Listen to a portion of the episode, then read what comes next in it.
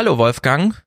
Hallo Stefan. Wir müssen etwas korrigieren oder wir müssten eher sagen, wir sind vielleicht missverstanden worden oder mhm. haben uns etwas missverständlich ausgedrückt. Es geht. Wir sagen darum, kurz dazu, wir korrigieren. Wir können heute leider deine Stimme nicht korrigieren. Du bist etwas angeschlagen. Ich bin ein bisschen angeschlagen, ja. Aber davon lassen wir uns jetzt nicht irritieren. No.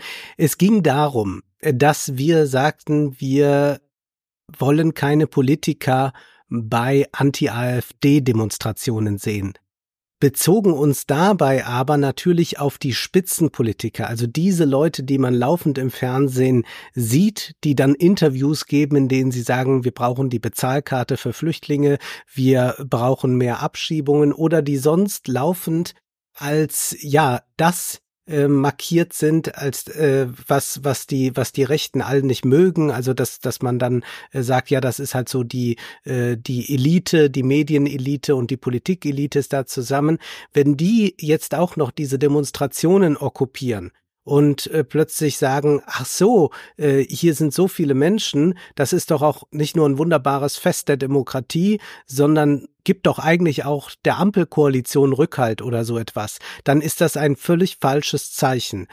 Wir sind aber nicht dafür, dass generell Menschen, die ein Parteibuch haben oder die sich auf äh, kommunaler Ebene engagieren politisch, in Parteien, in Ämtern, äh, da sind wir nicht dagegen, dass diese an Demonstrationen teilnehmen. Das gehört selbstverständlich zur Gesellschaft dazu. Es ist genau wie du sagtest und wir hatten ja auch eine, eigentlich finde ich, ich habe es nochmal nachträglich angehört, verständliche Argumentation gemacht, indem wir nämlich sagten, oder wir lasen ja das Interview von Matthias Quent, der argumentierte, wenn die Demonstration aussehen wie auf staatlichem Befehl, Heute ist 1. Mai, jetzt gehen wir demonstrieren. Wir wenden uns gegen die äh, faschistischen Aufwallungen im Westen, bauen sogar eine Mauer dagegen und so weiter. Wenn das aussieht, als wären die Menschen auf der Straße aufgrund staatlicher Befehle, beispielsweise weil Ricarda Lange sagt, hier und Demogeld gibt's auch noch, dann gehen sie schief. Dann sind sie kontraproduktiv in den ja leider schon vergifteten Kommunikationskanälen der AfD. Also muss man diesen Eindruck zu vermeiden versuchen und daher diese klare Trennung politische Mandatsträger in den Parlamenten, die dort die AfD auf eigene Weise stellen können, und dann die Zivilgesellschaft außerhalb der Parlamente, ohne dass dann großes Crossing stattfindet. Und dann kam äh, diese Hinweise, äh, also mehrfach in Mails. Der Tenor war ungefähr, ohne unsere Kommunalpolitiker, die die Demos angemeldet hätten, wäre gar niemand auf die Straße gegangen. Und da würde ich sagen, das ist schon ein bisschen problematisch, wenn die Zivilgesellschaft aus eigener Kraft keine Vereine, Organisation oder was auch immer mehr vorfindet, äh, lokal, die sagt, wir melden jetzt die Demo an, sondern wenn das dann der Landkreis, der Stadtrat, wer auch immer da mit Mandat und Abgeordnet sein, äh, sagt, okay, ich lade ein und dann geht man dahin. Also dann ist es äh, in diesem von Matthias Quent vorgetragenen Problem keine von der Zivilgesellschaft getragene Veranstaltung, sondern eine politische. Mhm. Und ja, die Demonstration soll politisch sein, aber nicht politisch organisiert. Und die, diese Trennschärfe, da halte ich für absolut relevant und wichtig und die muss beachtet werden und die ist auf jeden Fall, ist diese Grenze überschritten, wenn äh, die aus Funk und Fernsehen bekannten Ampelpolitiker, also nicht nur Bundestagsmandatsträger, sondern obendrein noch Regierungsmitglieder, Kabinettstisch Sitzinhaber äh, dort glauben, äh, sie könnten Punktsiege einfahren, indem sie so eine Art, ich führe die Demozug an oder sowas. Das ist dann kontraproduktiv. Dann sagt die AfD, seht ihr, das sind sie. Und äh, da muss man aufpassen. Und sagt ja zugleich auch vielen, die mit der Ampelkoalition nicht einverstanden sind, äh, ja, wenn ihr hier mit demonstriert, dann seid ihr also für die Ampel und findet das alles toll. Und ich meine, wir haben eine fürchterliche Woche hinter uns. Ne? Wir haben äh, diese Bezahlkarte, die für Flüchtlinge eingeführt wurde, was ich gar nicht in dem Sinne erst mitbekommen hatte. Das war mal in der Debatte, dann dachte ich, gut, das ist ein völlig kruder Vorschlag, vermutlich irgendwo aus der CSU oder Freie Wähler. Und plötzlich ist sie da und ich ja. war davon ganz erschlagen. Äh, dann haben wir jetzt äh, die FDP, die das Lieferkettengesetz auf europäischer politischer Ebene äh, blockiert, was wirklich eine Schande ist. Und dann haben wir auch nochmal äh, besonders hier an die AfD zu, äh, an die FDP zu adressieren, dass wir, äh, dass äh, die Bahn nicht weiter ausgebaut wird, dass äh, man dort äh, angeblich nicht genügend Gelder hat. Also es gibt so viele Schreckensmeldungen gerade. Ich möchte überhaupt nicht mit der Ampel an irgendeiner Demonstration gemeinsam teilnehmen. Ja, diese Themenliste, die du aufgezogen hast. Also es gab schon oder gibt schon immer mal äh, Bezahlkarten. Mir hat letztens erst jemand erzählt, hä, als ich noch so auf zivilgesellschaftlicher Engagementbasis mich um äh, Geflüchtete gekümmert habe, die ja ankamen, haben die auch eine Bezahlkarte bekommen, aber das war immer noch ein eigentlich ähm, nur Bargeld ersetzendes allgemeines Zahlungsmittel. Mhm. Diese neue Karte, die es da jetzt gibt, die also sagt, nur in dem Laden, nur diese Güter, nur in diesem Radius und so weiter und so fort. Da kann man sich ja schon quasi vorstellen, wie hier die Flüchtlinge wieder das Einfallstor sind für eine ach, Bürgergeld möchtest du haben? Okay, hier nimm diese Bezahlkarte. Da kriegst du diese Windeln, äh, diesen Zwieback und dieses Brot. Äh, guck gar nicht, was sonst noch bei Rewe äh, zur Verfügung steht. Wir quälen dich hier, also wie Helena Steinhaus auf Twitter schrieb, äh, das soll äh, den Menschen einfach das Leben schwer machen. Und zwar sinnloserweise. Nur um irgendwelche Leute, die irgendwo mal an einem Telefonanruf teilnahmen. Hallo, hier Infratest DIMAP, wie finden Sie denn das? Ja, blöd nur um die äh, sozusagen zu befriedigen. Ganz dramatisch finde ich aber das von dir angesprochene FDP-Veto zum Lieferkettengesetz. Wir haben über das deutsche Lieferkettengesetz gesprochen und ähm, da kommt übrigens dieses Zitat her aus dieser Diskussion von dem ehemaligen Entwicklungsminister CSU Müller, der sagte, für uns arbeiten 50 Sklaven irgendwo auf der Welt.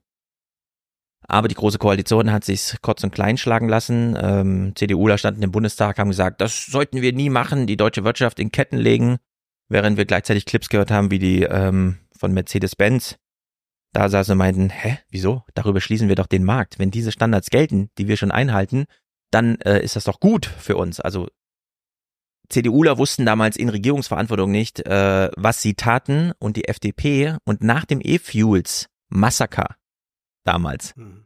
ist das jetzt das zweite Mal, dass der EU-Gesetzgebungsprozess komplett durch war. Nur noch die formale letzte, okay, der Gesetzgebungsprozess ist durch, alle Argumente sind ausgetauscht.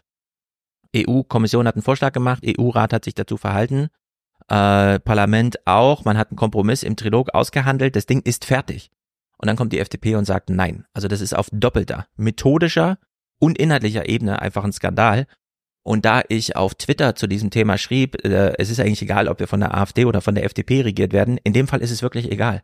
Ja, das hätten die genauso gemacht. Genau. Wenn wir eine menschenverachtende Politik der AfD befürchten, weil da einfach heißt, wir wollen, äh, dass Leute zur Remigration, ähm, keine Ahnung, wir ihnen ein schlecht mögliches Lebensumfeld machen, wir wollen sie richtig vertreiben und vergrämen. Dann ist das ja eine Art von, okay, wir behandeln jetzt Menschen ganz schlecht, damit wir was auch immer davon haben. Ich kann mir nicht vorstellen, wie ein ökonomischer oder gesellschaftlicher Benefit daraus kommen kann, wenn 25 Millionen Menschen aus Deutschland abwandern. Aber gut, andere Diskussion, wir haben darüber gesprochen. Nur die FDP ist auf Augenhöhe, was die Unmenschlichkeit angeht. Äh, wer in Bangladesch siebenjährige Kinder in der Schneiderei sieht, die für äh, deutsche Kinder äh, Sachen nähen, sagt einfach, nein, das darf es nicht geben. Und wenn eine Partei sagt, na, damit kein zusätzlicher Bürokratismus entsteht, soll es das doch geben, dann ist das AfD-Politik. Dann ist das egal, ob uns die AfD regiert oder die FDP. Das ist dann dasselbe in Sachen Menschenverachtung. Und von daher äh, ist das ein, äh, was die Ampel da gerade fabriziert und dass niemand von den anderen beiden Parteien auch nur mal kurz erwähnt, wie sich die FDP da gerade verhält ist ein Skandal. Also ja, dafür würde ich Bundeskanzler ich ehrlicherweise zurücktreten lassen, ja, wenn es nach mir ginge. Aber es gibt ja immerhin noch äh, die SPD und die Grünen. Man hört von ihnen nichts äh, ja, in nicht. puncto Lieferkettengesetz. Man kann irgendwo was suchen gehen. Vielleicht wird jetzt irgendjemand einen Abgeordneten kennen, der was wohl gesagt hat. Aber es ist überhaupt nicht äh, Debatte. Es ist äh, ohnehin äh, nur im Deutschlandfunk oder so nachvollziehbar, ein bisschen in der äh, Print Weltpresse, aber sonst ist das nicht das große Fernsehthema. Müsste es aber eigentlich sein. Äh, müsste man eigentlich auch, weil man ja jetzt gerade wieder Strack Zimmermann jeden Tag in sieben Talkshows einlädt, das mhm. sein, worauf man sie anspricht. Denn sie sagt ja, wir verteidigen hier Europa, Europas Zusammenhalt geht nur, wenn wir gemeinsam ganz, ganz viel aufrüsten äh, gegen äh, die bösen Autokraten dieser Welt. Da müsste man mal fragen, äh, was das eigentlich für eine Vorstellung von Welt ist, in ja. der wir dann aber als Industrieland weiterhin Kinderarbeit und alles zulassen und uns aber dann beschweren, wenn irgendwelche anderen Autokraten sich nicht so gut gegenüber ihrer Bevölkerung verhalten. Genau. Dann sagen die, naja, ihr beutet die ja sowieso aus dann können wir das auch machen. Und äh, es gab ja, wie du jetzt gerade schon sagtest, äh, etwas, wo man äh, sehen konnte, es gibt noch so etwas wie eine europäische Einheit, die jetzt von Deutschland durch die FDP zerschlagen wird. Also wenn man wirklich an einer europäischen Einheit interessiert wäre, was Strack-Zimmermann natürlich nicht ist, sondern nur vorgibt, um diese Rüstungsausgaben zu erhöhen, dann müsste man ja gerade für dieses Lieferkettengesetz sein. Mhm. Zum Thema Agnes Strack-Zimmermann, Wolfgang Streeck hat in der Frankfurter Rundschau, glaube ich, einen Text über die Nibelungentreue Deutschlands geschrieben, in dem ja, ein sehr interessanter Text. Zimmermann zu Wort äh, nicht zu Wort kommt, sondern äh, thematisiert wird. Äh, diese, dieses, also diesem Urteil schließe ich mich einfach komplett an. Das ist alles so Banane, was man da sieht. Den Text müsste man erst diskutieren und so weiter. Ich habe ihn heute nicht dabei. Er kam erst heute Morgen. Aber die Anmerkung zu, zu Strack Zimmermann, äh, der Rolle, der Verantwortung und der inhaltlichen Äußerungen, würde ich sagen. Ähm, ja, der ist zuzustimmen. Da kann man mal zustimmen. Genau. So. Ich möchte ja. noch gerade auf etwas hinweisen, äh, nämlich äh, ich mache Werbung in eigener Sache jetzt, mhm. aber du kannst natürlich auch kommen oder ich weiß, dass du kommen wirst. Ich bin ja jetzt mit Ole und Jean-Philippe auf äh, der Bühne. Aber in Hannover, zwar, das ist zu weit für mich. Ja, am 9. Februar bin ich in Hannover, also wer da noch kommen will, es gibt noch Karten. Am 27. Februar sind wir in Leipzig Aha. und am 2. März aber, Stefan, da sind wir in Frankfurt und äh, da bist du dann hoffentlich auch dabei. Wir reservieren dir einen schönen Platz. Sehr gut. 2. März? 2. März. Und äh, wer jetzt das genauer nachvollziehen will, geht einfach auf meine Homepage oder auf Jean-Philippes Instagram-Seite, da findet man alles. Sehr gut. Kindler stößt an oder so heißt das Format, ne? Genau. Sehr gut. Unterstütze ich, ich stoße dann auch mit an. Wir besprechen heute ein Buch von einem Autor, der kein Deutscher ist, weshalb wir unsicher sind darüber, wie sein Name auszusprechen ist. Ich würde sagen Rotgar Bregmann, aber das Internet sagt Rotgar Bergmann, Rotgar Bregmann, Rüdgar, Rüdgar Bregmann oder so etwas, aber ich glaube, wir machen es uns einfach und erlauben uns äh, Bregmann zu sagen. Ja, wir sagen Bregmann oder der Autor. Oder, äh, nee, da muss man ja nicht gendern, man weiß ja, wen man meint. Wir besprechen heute dieses Buch es heißt im Grunde gut. Und haben ja beim letzten Mal, als ich das Buch noch nicht las, gesagt, ah, schade, die Jeff Bezos Clips müssen wir eigentlich noch spielen und nicht in der fünften Stunde des Podcasts, wo alle schon müde sind, sondern nochmal frisch. Und sie passen erstaunlicherweise wie die Faust aufs Auge zur Besprechung dieses Buches nachher, hm. das ja als These hat, äh, wir folgen dem falschen Menschenbild, eigentlich sollten wir mehr von uns selbst ausgehen. Wir selber halten uns für gute Menschen, also sind die anderen wahrscheinlich auch gut. Sie würden uns nicht mit Absicht äh, mit ihrem drei Tonnen SUV überrollen, sondern einfach an uns vorbeifahren, auch wenn es Spaß machen würde, uns zu crashen. Und wir stellen ja fest, wir werden recht selten überfahren, also scheint was dran zu sein an der These. Ob die Argumentation im Buch klüger ist als das, was ich gerade sagte, klären wir nachher. Wir kommen zu Jeff Bezos. Der war also im Interview bei Lex Friedman. Wir haben den Podcast schon ein paar Mal angesprochen, weil er immer diese ganzen Silicon Valley Größen bei sich hat. Und wir gucken mal zehn Clips von sehr vielen mehr. Also wir werden noch ein paar Mal auf dieses Bezos Gespräch zurückkommen, auch weil es eins der wenigen ist, dass es gibt. Also dass er über zwei Stunden irgendwo rumsitzt. Äh, ich kann mich nicht an ein anderes erinnern. Also kriegen wir hier einen seltenen Einblick in sein Tun. Bezos ist als reichster Mensch der Welt äh, natürlich, ähm, man muss ihm jetzt unterstellen, dass er eine praktische Intelligenz hat, die beispiellos ist, würde ich sagen. Also er hat es geschafft, dieses Geld irgendwie auf seine Seite zu ziehen mit Entscheidungen. Und in Bruckmanns, Brickmanns Buch geht es ja auch um Entscheidungen. Wie treffen wir eigentlich Entscheidungen und so weiter? Nach welchen Richtlinien, Orientierungen, Nordsternen. Und wir lernen im Bregmanns Buch, wir sind äh, soziale Wesen. Diese eine Pointe fand ich ja ganz interessant. Schimpansen sind mit zweijährigen Kindern gleich auf, aber sie orientieren sich nicht aneinander, sondern jedes Schimpansenwesen, muss man fast sagen, lebt für sich, während äh, Kinder nur nach Vorbild lernen, die ganze Zeit. Er macht dann so einen Faktor 100 Unterschied, wenn man es operationalisiert nach irgendwelchen, wir gucken jetzt mal, wie sozial die Kinder sind, äh, dann äh, bleiben die Schimpansen einfach bei Null und die Kinder schlagen so auf Skala Wert 100 an in diesem Test und das ist ja äh, schon beachtlich. Wir sind also soziale Wesen, müssen uns miteinander koordinieren und wollen aber gleichzeitig kluge Entscheidungen treffen. Wie geht denn das eigentlich? Und dazu hier Anmerkungen von Jeff Bezos. Zum erst, äh, zu Beginn der Kompromiss. Wir hatten 70 Jahre Grundgesetzfeier mit einer großen Ausstellung im Historischen oder Deutschen Museum oder wie auch immer da in Bonn. Der Kompromiss. Der Parlamentarismus lebt ja von der Regierung Kompositionsunterscheidung, aber vor allem auch vom Kompromiss, was ja umso wichtiger wird, wenn nicht nur zwei, sondern drei Parteien koalieren, also eine Regierung bilden und dann noch eine Opposition daneben und die Opposition sich auch uneins ist und so weiter, dann ist steht nichts über dem Kompromiss, das ist die historische Erfahrung und äh, Jeff Bezos blickt jetzt nicht in die Parlamente, sondern in seine Vorstandsriegen Managemententscheidungen müssen getroffen werden. Welchen Wert hat eigentlich der Kompromiss? Compromise. The advantage of compromise as a resolution mechanism is that it's low energy. Um, but it doesn't lead to truth. And so, uh, in things like the height of the ceiling, where truth is a knowable thing, mhm. you shouldn't allow compromise to be used when you can know the truth. Der Kompromiss ist eine andere Entscheidungsfindung als Wahrheit zu finden, wenn man weiß, dass eine Suche nach Wissen zur Wahrheit führt.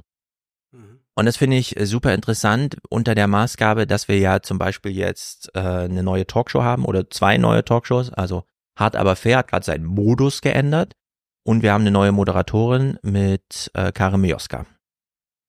Wir unterstellen jetzt, okay, da sitzen Politiker, die diskutieren jetzt dort so, wie sie im Parlament diskutieren. Sie sind also auf Kompromisssuche. Und relativ häufig haben wir ja es mit Fragen zu tun, bei denen wir keinen Kompromiss, sondern eine Aufklärung brauchen. Bürgergeldempfänger kriegen zu viel. Der Lohnabstand zum Mindestlohn ist zu gering oder wie auch immer. Ist das eigentlich eine Frage, bei der wir einen Kompromiss suchen müssen oder bei der wir auch einfach mal, ja, ist, ist denn der Abstand zu klein oder wie auch immer? Also haben wir es eigentlich mit einer Wissensfrage zu tun, bei der der Kompromiss der klügeren Entscheidung im Wege steht. Diese Frage ist seine Lebensfrage. Wie organisiere ich meinen Laden so, dass ich zu einer klugen, wissensbasierten Entscheidung komme, die meinen Laden nach vorne bringt, auf Kosten des Kompromisses? Ja, Karl Lagerfeld ist ja nun jemand, der nie ein Unternehmen selbst äh, besessen hat, äh, sondern immer nur Angestellter war, wie er mhm. sagte, mhm. aber er konnte dort natürlich alles machen, also bei äh, Chloé und äh, dann vor allem ja bei äh, Chanel. Und er hat bei Chanel äh, sicherlich die größte Narrenfreiheit gehabt und hat dort aber gesagt, dass er nie diskutiert hat. Mhm. Also er hat sich vorher etwas überlegt und dann wurde das umgesetzt und es musste auch gar nicht diskutiert werden, sagte er, weil er ja vorher nachgedacht hat. Ja. Das heißt also, das ist äh, die absolute Negierung von Kompromiss, sondern einer trifft die Entscheidung und er sagte dann aber auch, er bezog sich dann auf äh, Spinoza, jede Entscheidung ist Verneinung. Das heißt also, wenn man eine Entscheidung trifft, fallen ganz viele Optionen hm. selbstredend weg. Genau. Und diese Art äh, des Regierens innerhalb eines Konzerns, auch wenn er ihn jetzt nicht besessen hat, ist, glaube ich, sehr typisch. Man kann ja durchaus auch sagen, dass äh, Unternehmen äh, in Demokratien äh, die äh, letzten verbliebenen Diktaturen sind, äh, mhm. weil sie ja ganz äh, stark hierarchisch aufgebaut sind. Am Ende äh, gibt es äh, denjenigen, der über alles entscheiden kann, auch über Leben und Tod, nicht der Mitarbeiter, aber des Unternehmens. Und mhm. das ist in diesem Fall dann Jeff Bezos. Ganz genau. Das ist nämlich die zweite Kategorie, die hier zur Geltung kommt. Wenn man an einem Kabinettstisch sitzt und man möchte eine Einheit, also die wollen ja eine Einstimmigkeit, aber man will äh, ein mehrheitliches herbeigeführtes Ereignis, äh, Ergebnis. Man macht also Kompromisse, Kuhhandel und so weiter. Man sagt dann, heute stimme ich für dich, morgen stimmst du dann für mich. Wie auch immer, das steht ähm, einer Truth-Seeking-Entscheidung im Wege. Wenn man jetzt nicht zu einem Kompromiss kommt, also es fehlen Daten und man kriegt äh, niemanden überzeugt, dann sollte man den Vorteil nutzen, in eine Hierarchie ausweichen zu können. Let's say two executives who disagree and they just have a war of attrition. And whichever one gets exhausted first capitulates to the other one. Again, you haven't arrived at truth. And this is very demoralizing. So, you know, this is where escalation, I, I try to ask people who, you know, on my team, I say, never get to a point where you are resolving something by, you know, who gets exhausted first. Escalate that. I'll help you make the decision. Like, uh, let's because that's so de-energizing and such a terrible, lousy way to make a decision. So you want to get to the resolution as quickly as possible because that ultimately leads to a high velocity of the Yes, and you want to try to get as close to truth as possible. Yeah. So you want like you know, ex- exhausting the other person is not truth seeking. Yes. And compromise is not truth seeking. Also es gibt mehrere knappe Ressourcen, Zeit und Informationsstand. Man kann mehr Informationen holen, kostet aber mehr Zeit, wie auch immer. Muss man das überhaupt? Ist die Entscheidung so wichtig? Da muss man dann abwägen. Diese Ermüdungsstrategie ist äh, niemals gut. Der einzige Fall, wo ich jetzt sagen würde, okay, ist so, Angela Merkel verhandelt, verhandelt im EU-Rat und es wird Die fiel mir auch gerade ein, ja, ja. Es gibt keine höhere Hierarchiestufe. Es muss in diesem Raum entschieden werden. Da würde ich sagen, ja gut, wenn man von sich glaubt, man hält am besten durch, kann man diese Karte spielen. Aber die ist natürlich, äh, also sehr leistungsfähig. Insgesamt wird das soziale System und die Entscheidungsfindung bet- betroffen, äh, bezogen, äh, ist das nicht. Nur ist man ja auch in dieser politischen Sphäre nicht unbedingt äh, evidenzbasiert unterwegs, sondern man ist äh, machtorientiert, also man will entweder die Macht haben oder kämpft Ja. dafür, sie zu haben. Und äh, das bedeutet dann, dass man äh, sich eine Strategie ausdenkt, wie man diese Macht erlangt. Und das kann dann durchhalten sein. Aber äh, das führt natürlich in einem Unternehmen nicht unbedingt, also das mag dem, dem Einzelnen im Unternehmen, in der Hierarchie dann äh, Mhm. dazu verhelfen, aufzusteigen, aber dem Unternehmen als Ganzes, also dass es profitabler ist, äh, besser produziert etc., hilft es dann nicht. Deswegen müssen wir bei so einer Feststellung wie im Grunde sind wir gut uns wirklich fragen, im Rahmen welcher Zielsetzung? Einer einheitlichen Vernunft, also wir sind eigentlich gut, sollte doch das große Ganze auch gut sein, wenn wir aber kon konkurrierende Rationalitäten haben. Welche setzt sich denn dann durch? Welcher ist denn dann erfolgsversprechend für die meisten oder wie auch immer man das dann formuliert, ist dieses, ja, aber eigentlich ist der Einzelne doch gut. Ja, wie weit kann uns das denn in eine gute Richtung führen und ab wann stehen wir uns denn da selbst im Weg? Jeff Bezos als großer Unternehmenslenker, also wir können ja durchaus sagen, äh, Unternehmen sind nicht demokratisch aufgebaut, sondern da gibt es Entschädigungszahlungen dafür, dass man sich unterwirft. Kann natürlich da äh, anders mit umgehen, mit solchen Fragestellungen, als jetzt immer auf eine demokratische Grundlage zurückgeworfen zu werden. Von daher macht er hier auch mit all seiner Erfahrung die Unterscheidung mal ganz deutlich, ganz explizit. We are social animals. Yeah, we are. And, you know, uh, take you back in time 10,000 years and you're in a small village. If you go along to get along, you can survive. You can procreate. If you're the village truth teller, you might get clubbed to death in the middle of the night. Truths are often, they don't want to be heard because important truths can be um, uncomfortable, they can be awkward, they can be exhausting Impolite. yes, all that kind of stuff. challenging. Yeah. Uh, they can make people defensive, even if that's not the intent. But any high performing organization, whether it's a sports team, a business, you know, a political organization, an activist group, I don't care what it is, any high performing organization has to have mechanisms and a culture that supports truth telling. One of the things you have to do is you have to talk about that. And you have to talk about the fact that it takes energy to do that. You have to talk to people. You have to remind people it's okay that it's uncomfortable. Um, you have to literally tell people it's not what we're designed to do as humans. It's not really, it's kind of a side effect. You know, we can do that, but it's not how we survive. We mostly survive by being social animals um, and being cordial and cooperative. And um, that's really important. And so there's a, you know, science is all about truth telling. It's actually a very formal mechanism for uh, trying to tell the truth. And even in science, you find that it's hard to tell the truth. Ja.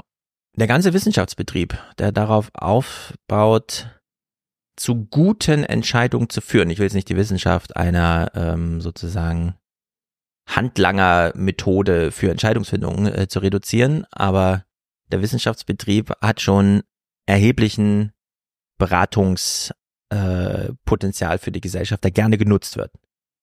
Überall. So, wir lesen gerne Ratgebermagazine, in denen wollen wir gezielt was anderes drinsteht, als was uns Freundin äh, Edi dazu erzählt, zu egal welchem Problem. So. Und das hat äh, Wert für sich. Und wenn man den aber expliziert, bedeutet das, wir haben dort, der Ausgangspunkt ist, wir haben erkannt, wir sind soziale Wesen und wollen uns jetzt dagegen stellen, bis hin zu dagegen wehren der Ausgangspunkt, wir sind im Grunde gut, führt zwei Schritte weit, wir wollen aber zehn Schritte weit gehen. Also muss man etwas opfern. Wir haben das diskutiert beim Thema effektiver Altruismus oder dann auch Long-Termism. Ähm, unterschiedliche Konzepte, die jetzt da zur Geltung kamen, aber darf man in der Jetztzeit tatsächlich lebende Menschen opfern, um noch nicht geborene, aber deren Schicksal wird ja auch irgendwann geschrieben, sie haben nur den Nachteil, erst in der Zukunft zur Geltung zu kommen, ähm, darf man heute Menschen opfern, um es, also weniger Menschen opfern, um es später vielen besser zu machen. All solche Fragen. Da würde man auf beiden Seiten irgendwie zu einer Argumentation kommen, ja, das ist im Grunde gut. Setzt sich für die Menschheit ein, für die spätere Menschheit, opfert dafür die heutige und so weiter. Also man kommt aus diesem Dilemma niemals raus, egal wie man argumentiert die Feststellung im Grunde gut, reicht also so und so weit, wenn man ein Ziel erreichen möchte. Und zwar für viele. Und jetzt würde ich bei Thema äh, Amazon sagen, ja, die Arbeitsbedingungen sind, wie sie sind, unsozial, aber dafür kamen dann ganz schön viele Menschen durch Lockdown und Pandemie. Kann man das jetzt irgendwie miteinander aufwiegen? Mhm. Wie weit kommen wir jetzt mit einer Argumentation, äh, in der das Gute des Menschen, äh, das grundsätzlich Gute des Menschen irgendwie Geltung äh, haben soll.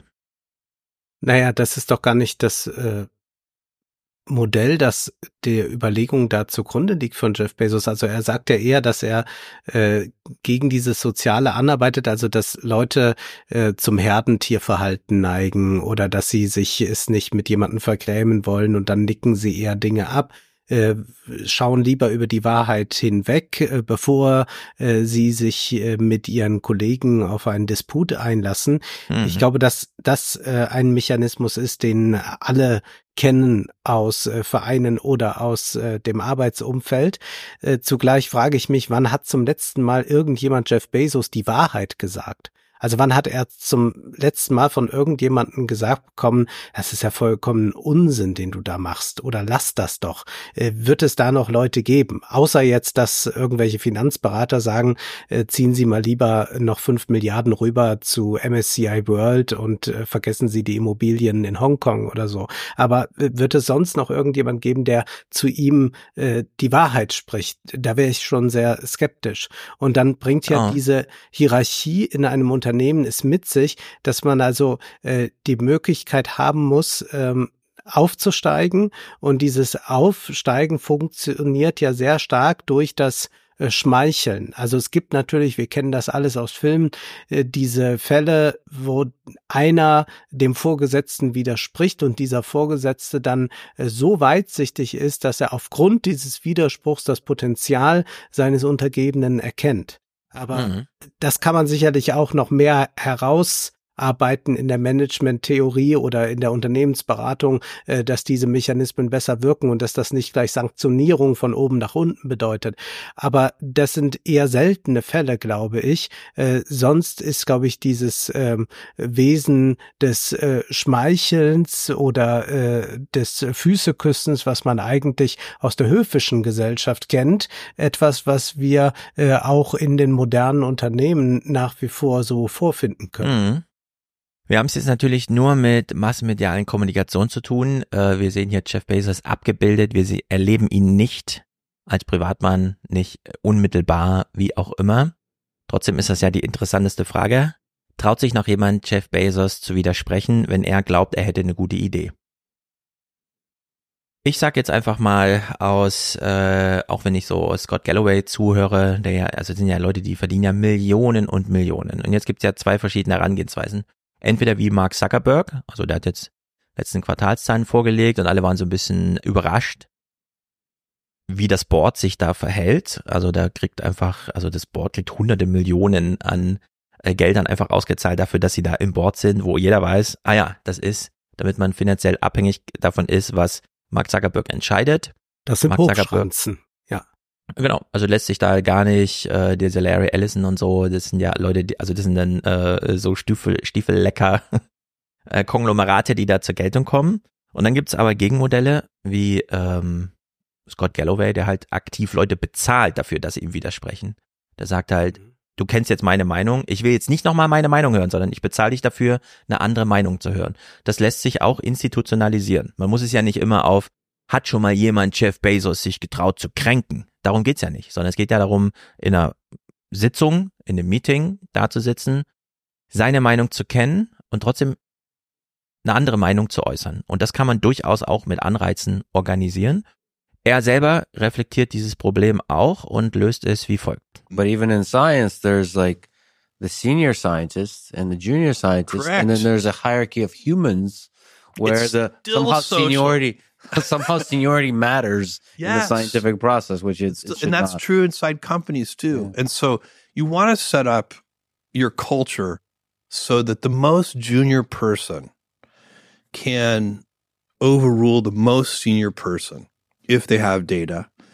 Um, and and and that really is about trying to, you know, there are little things you can do. So for example, in every meeting that I attend, I always speak last. Ja, das kenne ich aus eigener Erfahrung.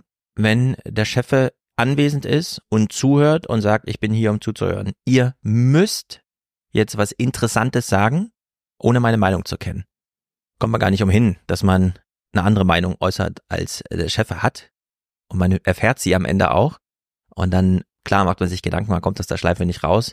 Trotzdem äh, wird man gerade dafür bezahlt, äh, Sachen zu sagen, ohne zu wissen, in welche Richtung sich der Raum hier gerade bewegt. Also man kann dann nicht sozialkonform antworten oder sich äußern und muss sich trotzdem deutlich äußern. Also wenn man dann nicht entschieden eine Meinung vertritt, weiß man auch, ich mache hier gerade was falsch, das ist auch nicht der richtige Weg. Also man kann das schon provozieren, äh, auch mit solchen Leuten anwesend, dass es dann nochmal äh, hinhaut. Ähm, es ist der Dezisionismus, also die Entscheidungs, nicht nur Entscheidungsfreude, sondern habe eine starke Entscheidung und kämpf sie auch durch. Es äh, gibt einige, auch organisierte und von der Hierarchie dann fast unberührte Möglichkeiten zu sagen, hier werden bitte starke Meinung, Meinung geäußert, auch ins Blaue hinein. Also das lässt sich schon institutionalisieren, so wie ich ihn hier verstehe, hat er genau darauf immer Wert gelegt. In fact, ideally, try to have the most junior person go first, and the second, then try to go in order of seniority, um, so that you can hear everyone's opinion in a kind of unfiltered way. Because we really do. We actually literally change our opinions. If somebody who you really respect says something, makes you change your mind a little. So you're saying implicitly or explicitly give permission for people to have a strong opinion that as long as it's backed by data. Yes, and sometimes it can even. By the way, a lot of our most powerful truths turn out to be hunches. They turn out to be based on anecdotes. Yeah. They're intuition based, and sometimes you don't even have strong data. But you may know, You may know the person well enough to trust their judgment.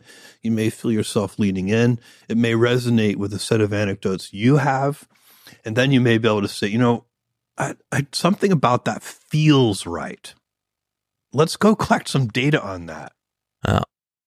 Hier diese Abwägung zu machen. Wir brauchen eine Entscheidung. Wir haben zu wenig Zeit und zu wenig Wissen. Wir können jetzt Zeit gegen Wissen aufwiegen, also Recherche kostet Zeit. Gleichzeitig ist es eine Teamarbeit. Wir sind soziale Wesen, wollen aber am Ende, dass auch Prinzipien zur Geltung kommen, die gerade nicht darauf abstellen, dass wir soziale Wesen sind, also den Kompromiss vermeiden und so weiter und so fort und da eine Abwägung zu treffen. Deswegen ja auch Management-Moden, weil man genau weiß, Mhm. wir führen das jetzt ein, aber nach einem Jahr müssen wir es ändern. Auch wenn es erfolgreich war, weil sich dann eingeschliffen hat, wie auch immer, dann kommen wieder Sachen zur Geltung, dann müssen wir sie ändern, dann kommt die Reform, dann sagt Luhmann, die Reform ist nicht dafür da, Neues äh, einzuführen, sondern erstmal das Alte zu vergessen. Dann dreht man drei, vier Runden und dann im siebten Jahr kann man wieder mit der ersten Mode anfangen, wenn sie alle möglichst vergessen haben und auch neues Personal da ist und so weiter. Und dann dreht sich das immer im Kreis. Aber man kann nicht einfach reinkommen und sagen, aber im Grunde sind wir gut. Weil dann fehlt so dieses, ja, aber im Grunde leben wir auch in einer großen Gesellschaft. Im Grunde sind wir Einzelne im direkten Umgang miteinander gut, ja, aber das große Bild wird dann ausgeblendet. Und dann könnte man genauso mit dem großen Bild anfangen und sagen, ja, aber eigentlich sind wir ja ganz anders. Dann schreibt man wieder ein Buch im Grunde gut. Ja, also äh, ist, äh, wie soll ich sagen, es gibt da keinen archimedischen Punkt. Es gibt da keine, das ist die These, mit der wir ab jetzt durch die Welt gehen und so weiter, sondern es sind Zyklen ausgeprägt in Moden und ständigen Reformen. Aber kann man überhaupt äh, diese Prämisse im Grunde sind wir gut äh, anlegen auf ein Unternehmen, das überhaupt nicht die Prämisse hat, die Welt zu verbessern? Also das mag ein schöner Side-Effekt sein und du hast das jetzt eben ausgeführt mit der Pandemie. Wir Mhm. wurden alle gut von Amazon versorgt, aber das war ja nicht äh, die Idee hinter dem Unternehmen, dass man sagt, äh, wir äh, errichten da mal etwas, wenn eine schlimme Pandemie kommt, werden wir die Leute versorgen können, äh, sondern das ist ein Unternehmen, das auf Expansion und auf Profit aus ist und das gelingt ihm auch ganz erstaunlich und äh, über so viele Jahre hinweg und mit immer neuen Bereichen, in denen man sehr, sehr erfolgreich ist. Denken wir nur an die AWS-Sparte, die extrem erfolgreich bei Amazon ist oder auch der Marketplace. Aber da ist ja jetzt äh, so eine äh, Anthropologie, äh, die uns angeboten wird von äh, Bregmann, etwas, was dem noch nicht mal widerspricht, sondern wo man eher sich fragen kann, hat das eine mit dem anderen überhaupt irgendetwas zu tun? Also das ist für mich fast so wie zu sagen, äh, im Grunde wollen wir alle gesund sein. Also damit kann ich, das, das ist auch so, ja, Hm. äh, aber da, das hilft mir jetzt nicht weiter, wenn ich äh, morgen äh, ein Medienunternehmen oder ein Versandhaus leiten muss. Also ich kann das jetzt ganz partiell dann vielleicht sagen, ja, wir müssen ein bisschen investieren in äh, Sicherheit, damit alle gesund bleiben, damit niemand verletzt wird im Betrieb oder so Mhm. etwas.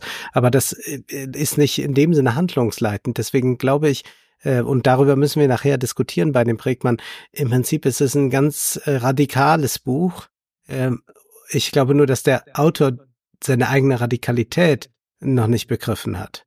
Äh, aber das, das kommt später. Was ich hier bei äh, Bezos beeindruckend finde, ist ähm, also dieses äh, strukturierte Sprechen. Also man kann, man bekommt einen Eindruck davon, wie offenbar dieses Unternehmen geführt wird. Und jetzt werden manche sicherlich sagen, ja, aber Amazon, ihr müsst doch jetzt mal thematisieren. Haben wir alles getan. Wir haben über ausgeliefert gesprochen. Dieses Buch kann man im Salon nochmal nachhören. Äh, wir sind äh, keine äh, ähm, äh, blinden Amazon-Verehrer.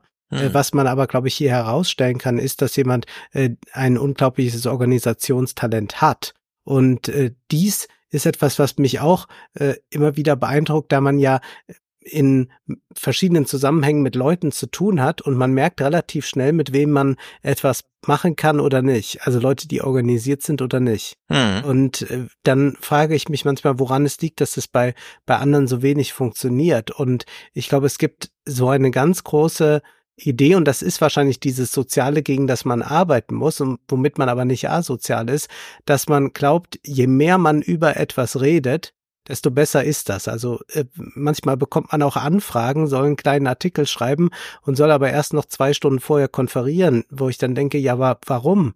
Ich, ich würde den einfach mal schreiben, den Artikel, und wenn es dann noch Fragen gibt, können wir die ja kurz klären. Aber das ist äh, bei, bei vielen unglaublich ausgeprägt, ähm, dass man glaubt, je mehr Worte gesprochen werden, desto klarer wird am Ende alles, desto besser ist es für alle. Mhm. Aber das Gegenteil ist oft der Fall. Ja.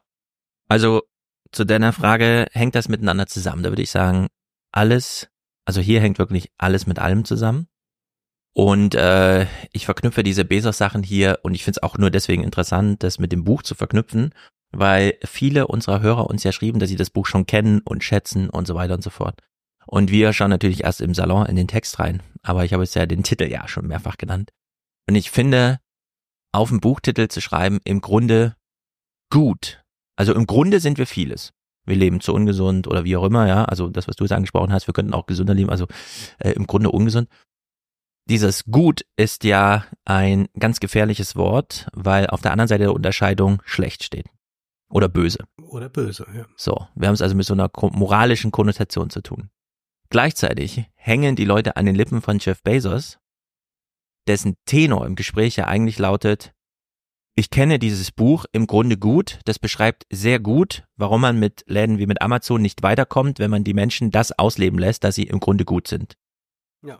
So, und ich möchte dafür werben, dass man ganz skeptisch damit umgeht, wenn man auf einem Buchtitel schon so eine moralische Konnotation liest. Im Grunde gut. Weil das Gegenprogramm ist nicht im Grunde schlecht, sondern beispielsweise im Sinne von Jeff Bezos, im Grunde wollen wir erfolgreich sein. Im Grunde erfolgreich. Und das im Grunde gut sein steht ihnen ein bisschen im Wege. wir wollen aber auch erfolgreich sein. Klar, für mich als Eigner und so weiter. Kapitalerträger, ja, äh, Maschineneigner, Jeff Bezos. Aber ist es nicht auch für alle ein bisschen gut? Sollten nicht, das ist jetzt, äh, ihr kennt alle noch die Rammstein-Diskussion mit diesem Thomas Dingsterbums, der in der Fernsehsendung saß und meinte, Till Lindemann macht so viele Menschen glücklich, sollten nicht ein paar junge Frauen sich dafür opfern. So, ja. Also das ist ja so. So, und jetzt könnte man ja überlegen, okay, bei Amazon arbeiten 600.000 Menschen es profitieren aber 600 Millionen davon, wie die arbeiten. Sollte man die 600.000 ein bisschen begrenzen in ihrem im Grunde gut sein, damit es erfolgreich für alle ist. Das, äh, alle solche Abwägungen, finde ich. Genau, aber diese Abwägung darf man ja genau nicht treffen. Also das ist ja dezidiert unmoralisches Handeln. Also das sind ja diese Debatten, dass man sagt, kann ich jetzt einen Flieger abschießen und sagen, äh, na ja, da sterben 80 Leute, aber sonst äh, ja gut, könnte das sind jetzt die radikalen Sachen. Passieren. Aber würdest du jetzt aber, jeder Managemententscheidung von Jeff Bezos sagen, das sind ähm, mit unmoralisch dann negative, schlechte Entscheidungen, die er trifft, weil sie der Nein. im Grunde Guthaltung widerstreben. Nein, ich würde die Kategorien einfach auseinanderhalten. Hm. Also genauso auch wie die, wie jetzt äh, da Thomas Stein die Kategorien miteinander vermischt hat. äh, der ähm, also wenn äh, gut, der, der, der Rammstein-Fall ist eh jetzt äh, sehr intrikat, aber ähm, jetzt, jetzt nehmen wir an, also ähm, Autor äh, oder es gibt ja genügend Filmemacher, wo, wo entsprechendes äh, bekannt ist und auch äh, prozessiert wurde. Also mhm. hat tolle Filme gemacht, hat aber äh, äh, die und die Vergehen am Hals. Ähm, dann kann, dann, dann hat das eine mit dem anderen ja nichts zu tun.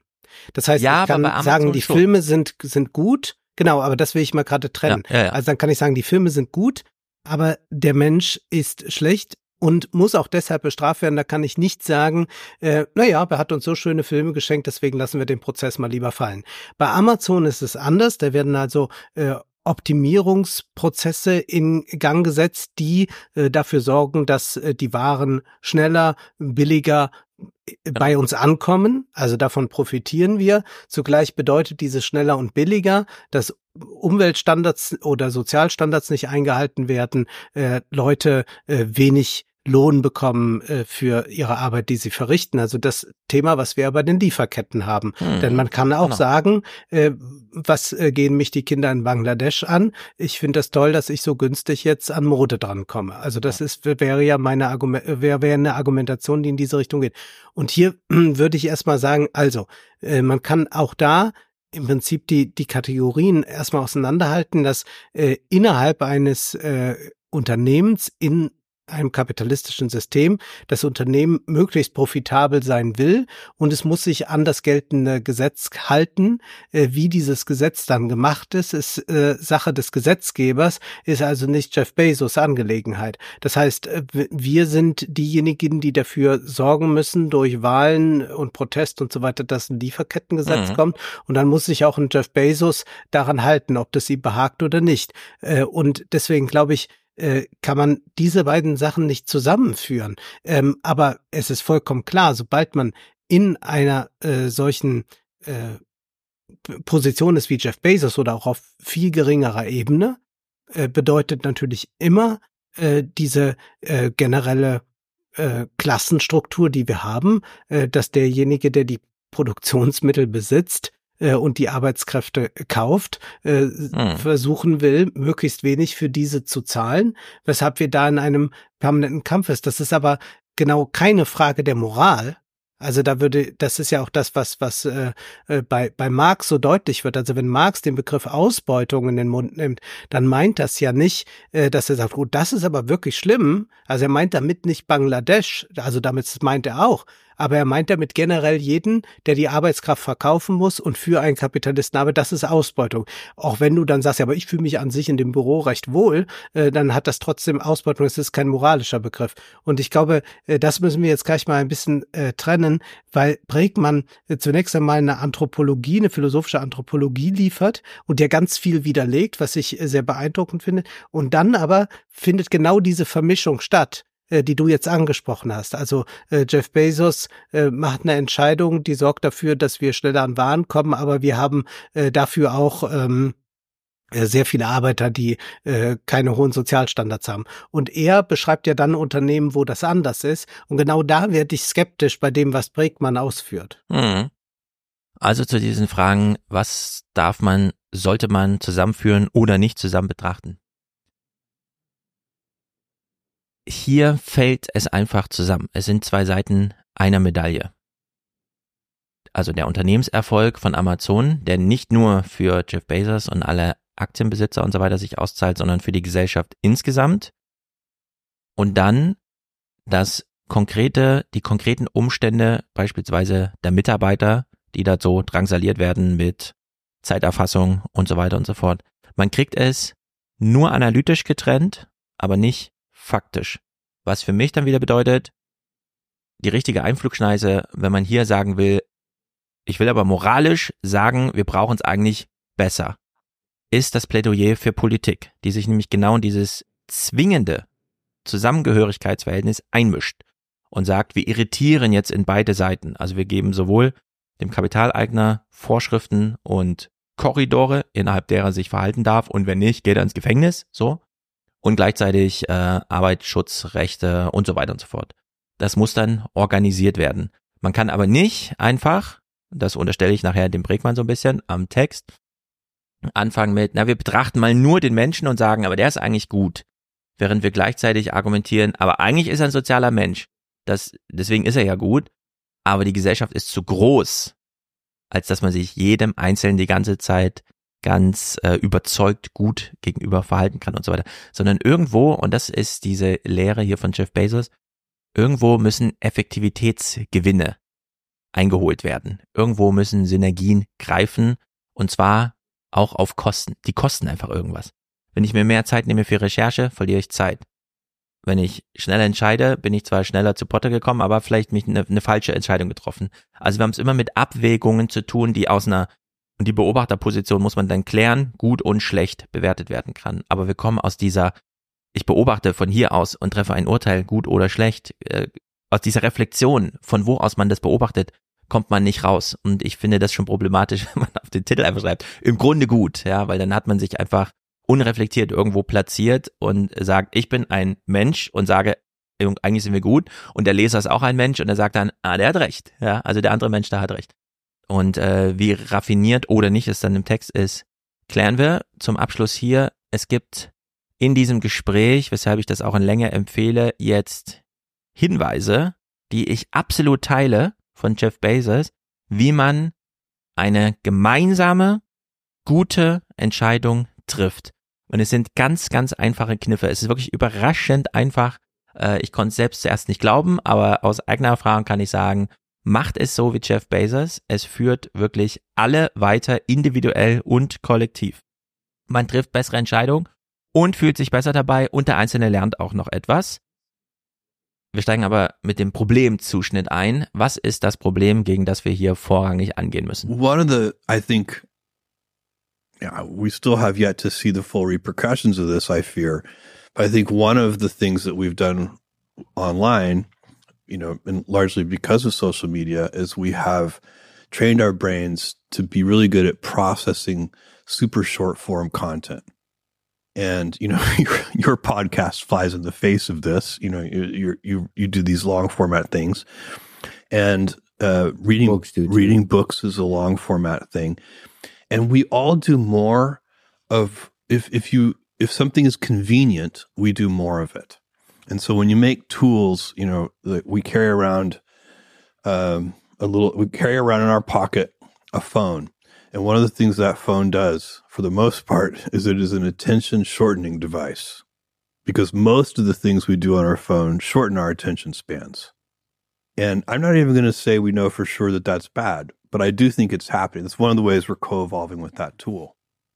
But I think I think it's important to spend some of your time and some of your life doing long attention span things. So, längere Aufmerksamkeitsspanne. Also einfach mal einen Bogen spannen. Ich würde ja nicht mal sagen, die Long, also die Shortform-Videos sind ein Problem, sondern diese hohe Abwechslung. Wir lassen uns so berieseln von jetzt passiert das und drei Sekunden später schon was anderes und so weiter. Wie kriegt man da wieder Konzentration rein? Fokus. Einfach mal den Salon abonnieren. Zum Beispiel einfach den Salon abonnieren, da reden wir zwei Stunden über ein Buch und dann äh, schreiben uns trotzdem viele, dass sie das Buch nochmal selber lesen wollen, als ob sie uns nicht vertrauen in unserem Urteil. Naja, es geht ja schon darum, dass man sich Ja. selbst auch Meinungen bildet. Also, wie kriegt man die Konzentration zurück? Und zwar zu dem Problem, unter der Bedingung von Unsicherheit trotzdem eine relativ für alle kluge Entscheidung zu treffen. Und wie Jeff Bezos bei Amazon Meeting gestaltet hat, finde ich vorbildhaft. Ich kann mir eigentlich gar kein Szenario vorstellen, in dem das nicht ein Meeting besser macht. when new people come in, like a new executive joins, uh, they're a little taken aback sometimes because the typical meeting will start with a six page narratively structured memo. Mhm. And we do study hall. We, for 30 minutes, we sit there silently together in the meeting and read, I love take this. notes in the margins, Hmm. and then we then we discuss. And the reason, by the way, we do study, you could say, I would like everybody to read these memos in advance. But the problem is people don't have time to do that. Mhm. And they end up coming to the meeting having only skimmed the memo or maybe not read it at all. And they're trying to catch up. And they're also bluffing like they were in college, having pretended to do the reading. Yeah. Exactly. it's better just to carve out Yeah. the time for people. and do it. So now together. we're all on the same page. We've all read the memo. And now we can have a really elevated discussion. Man reduziert den Gegenstand, über den man entscheiden will, auf eine Textgrundlage.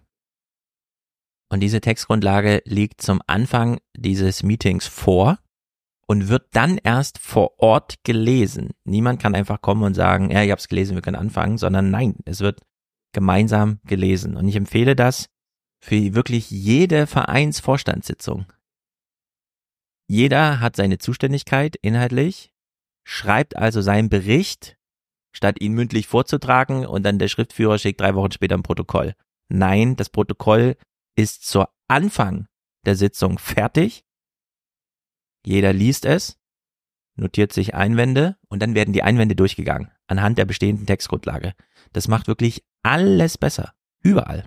Es wäre auch ein schönes Talkshow-Format. Man beginnt, liest 20 Minuten einen Text vor, alle äh, Anwesenden dort, die diskutieren, haben den Text vor sich. Es geht um das Bürgergeld. man wird da über äh, Truth, über die Wahrheit aufgeklärt, wie das eigentlich mit dem Bürgergeld sich verhält. Hm. Und dann gibt es sicherlich noch ein paar strittige Punkte und auf Grundlage äh, dieses Memos kann man dann diskutieren, aber nicht so Sätze wie ich kann bald mein Unternehmen dicht machen, äh, wenn äh, das Bürgergeld noch weiter steigt. Das braucht man dann gar nicht mehr haben, weil das, das, das sieht das Memo nicht vor. Unsinn sieht das Memo nicht vor. Hm. Und dann könnte man tatsächlich eine intelligente Sendung machen. Ja. Und die beginnt nicht mit einem Eingangsstatement, nicht mit die ersten zehn Minuten gehören Ihnen, Herr Merz oder wie auch immer, sondern mit einer für alle gleichen Textgrundlage. Und das ist ganz wichtig. Bloß nicht anfangen jetzt mit PowerPoint oder sowas, sondern es ist die Textgrundlage. And this is so much better from having a slideshow presentation, you know, a PowerPoint presentation of some kind, where there, that has so many difficulties. But one of the problems is PowerPoint is really designed to persuade. It's kind of a sales tool. And internally, the last thing you want to do is sell. You want to, you're, again, you're truth seeking. You're trying to find truth. And the other problem with PowerPoint is it's easy for the author and hard for the audience. Mhm. And a memo is the opposite. It's hard to write a six page memo. A good six page memo might take two weeks to write. Mm-hmm. You have to write it, you have to rewrite it, you have to edit it, you have to talk to people about it. They have to poke holes in it for you. You write it again. It might take two weeks. So the author, it's really a very difficult job. But for the audience, mm-hmm. it's much better. So, also einer steht im Feuer, denn einer hat's geschrieben. Das kann natürlich durchrotieren. Es ist nach Zuständigkeiten geregelt, wie auch immer. Wir haben ja dieses Buch von Reed Hastings gelesen, der die Managementmethoden von Netflix aufgeschlüsselt hat, wo es ja auch hieß, naja, Hierarchie gilt hier nicht, sondern wir sagen, du bist verantwortlich für das Projekt, zieh dir dein Team zusammen, egal was die vorher und wo gemacht haben. Die haben natürlich mehr so dieses projektbezogene, alle Ressourcen gehen jetzt auf diesen Film oder wie auch immer und so. Da lässt sich natürlich noch einfacher machen, einfach zu sagen, ja, du bist jetzt der Autor des Textes, damit bist du sozusagen verantwortlich für alles, was jetzt passiert. Nimm dir ruhig mal zwei Wochen Zeit, um das vorzubereiten. Und äh, es ist jetzt Lex Friedman, der so spontan einfach ein bisschen äh, vor sich hinredet, wo ich sage, ja genau, das, das ist das Prinzip, was dann greift. What's that feel like when you've authored a thing and then you're sitting there and everybody's reading your thing? You- You're like, I think it's mostly terrifying. yeah, like maybe in a good think way, I think it's like a purifying. I think it's terrifying in a in a productive way. yeah. Um, but I, I think it's emotionally a very nerve wracking experience. Is there uh, art, science to the writing of this six page memo, or just writing in general to you? The I mean, it's really got to be a real memo. So it means you know, paragraphs have topic sentences. Like it's verbs and nouns. You can't. That's the other problem with PowerPoint presentations. They're often just bullet points, Mhm. and you can uh, you can hide a lot of sloppy thinking behind bullet points. When you have to write in complete sentences with narrative structure, it's really hard to hide sloppy thinking. Ja. Ja, kriegt- das ist im Prinzip der Bachmann-Preis, den er da ständig veranstaltet. Dort ist es ja auch so, dass ja, aber der hat äh, ja noch der so eine. Performance-Komponente wieder. Das ist ja, Ja, da wird noch, genau, da wird der Text noch vorgelesen, aber eigentlich sitzen dann auch alle so da und äh, der Autor muss dann über sich ergehen lassen, äh, was die anderen dazu sagen. Ich glaube auch, dass er sehr recht hat mit diesen PowerPoint-Sachen, dass äh, man da ja äh, solche äh, halbfertigen Gedanken schnell mal dazu schreibt und da, dann geht man das so durch. Also diese äh, additive Struktur der PowerPoint-Präsentation gefallen mir ohnehin nie, wenn es nicht Mhm. äh, zu einem zusammenhängenden Gedanken kommt, sondern man eigentlich nur sagt, ja, und dann gibt es noch das und das und das und das. Und alle nicken das auch so mit ab. Ja, ja, haben wir auch mal gehört. Wir lesen es auch noch mal gerade da. Dann muss es ja bestimmt stimmen, wenn es dann noch mal an die Wand projiziert ist. Und das war es dann. Ich glaube auch, dass äh, diese Autorschaft, die hier entsteht und auch diese starke äh, Subjektivität bei all der Fakten, die da rein müssen äh, des Autors, dass das etwas ist, was ähm, auch ähm, grundsätzlich äh, im äh, Schwinden begriffen ist, wo alles nur noch in Form von Teamwork entstehen soll. Ich glaube sehr äh, auch an die äh, Subjektivität äh, des Einzelnen. Mhm. Also, ich fand's, äh, als ich das so gehört habe und dann vor allem Lex Friedman so sagt, oh Mann, das muss ja gruselig sein, da zu sitzen, während alle um einen herum im Raum schweigen, aber den eigenen Text gerade lesen. Und äh, du kennst es ja auch, man schreibt so Bücher und so weiter, man hat so Texte, die werden irgendwo gelesen und es ist einem ziemlich egal. Aber wenn einer vor einem steht und einfach mal äh, Seite 33 kurz liest, ja. ist das was anderes.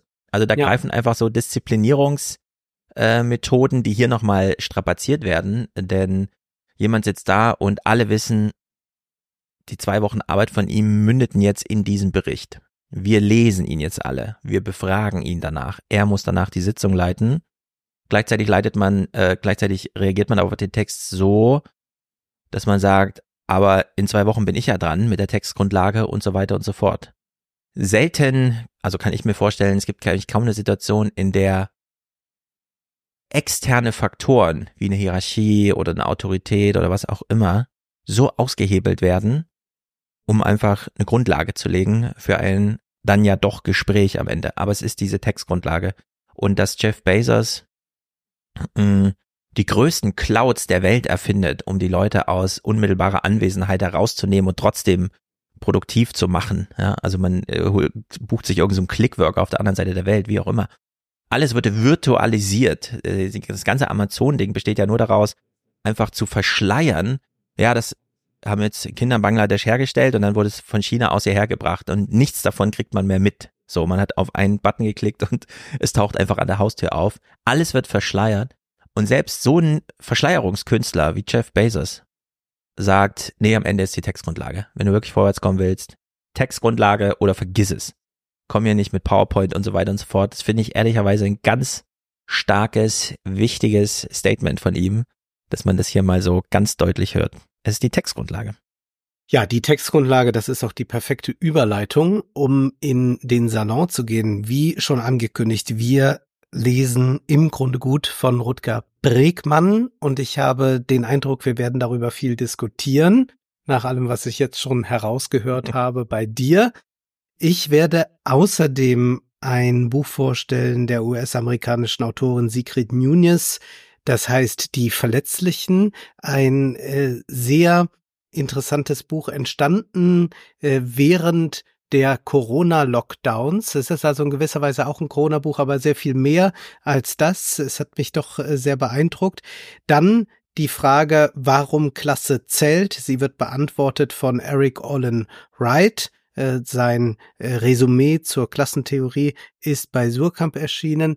Außerdem sprechen wir über diese große Studie, dass die Männer immer mhm. konservativer werden, die Frauen hingegen immer toleranter, also die jungen Frauen und jungen Männer. Ja. Äh, da gibt es einen äh, Artikel in der Financial Times und wir haben es häufig beklagt, was ist eigentlich mit den Männern, die nicht kämpfen wollen in der Ukraine? Warum werden die eigentlich nicht mal mit äh, Porträts bedacht? Da würde man doch mal gerne ein bisschen mehr wissen. Und tatsächlich sind jetzt fast zeitgleich äh, Porträts erschienen dieser Männer, einmal in der Süddeutschen Zeitung und einmal in der Zeit. Und das sehen wir uns auch an. Ja, ich steuere bei. Im Sinne einer Textgrundlage hat sich Mark Schiritz und Anne Meyer gefragt. Bürgergeld, 5,4 Millionen Menschen, Überschrift, was machen die eigentlich? Und dann hat man einfach mal bei den Statistikämtern nachgeguckt und nachgefragt und es hier aufgeschrieben. Also Textgrundlage, wo fließt das Bürgergeld eigentlich hin? Außerdem ist die Vogue-Autorin Radhika Seth, die in London arbeitet, irgendwann entnervt aus dem öffentlichen Nahverkehr ausgestiegen. Busse fahren unpünktlich, Züge sind zu voll. Ich gehe jetzt zur Arbeit. Jeden Tag hin und zurück. Wie verändert das ihr Leben? Ist für uns natürlich interessant. Dann der Spiegel hat derzeit mehrere sehr interessante Artikel zum Thema äh, Krebs und Krebstherapien und so weiter und so fort. Wir schauen uns den an, indem die Neuerungen von BioNTech äh, begutachtet werden. Es sind derzeit und es gab so nicht vor Corona. Plötzlich gab es mRNA-Impftechnologie und jetzt gibt's 29 laufende Studien für neue Krebstherapien auf dieser medizinischen äh, Basis, allein von BioNTech. Also da geht's richtig zur Sache. Wir lesen das Buch äh, Defekte Visionen von Alexander Thiele, der sich die gängigen ähm, europäischen Visionen vorstellt oder uns sie nochmal vorstellt und sich fragt, was fehlt denn da eigentlich? Und äh, das war's. Wunderbar.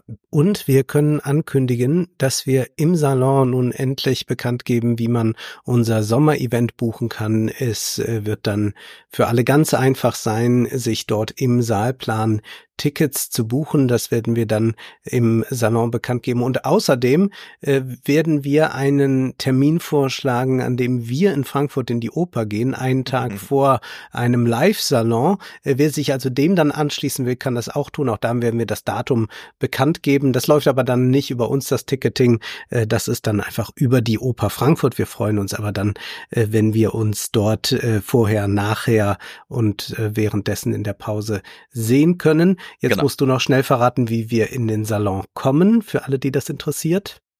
Bitte neue20er.de aufrufen im Browser eurer Wahl. Dort auf den goldenen Button unserer Wahl klicken. Dann bei Steady ein Account anlegen und den Salon buchen und dann im Podcatcher der eigenen Wahl wiederum den höchst individuellen RSS-Feed abonnieren. Man bekommt alles, Kapitelmarken, wann wird welcher Text besprochen. Wir werden bestimmt auch mal die Transkripte da einpflegen. Äh, die sind natürlich jetzt im Podcast-Player noch nicht so richtig drin, aber ähm, Apple macht jetzt eigene Transkripte, also man wird den Salon auch nachlesen können.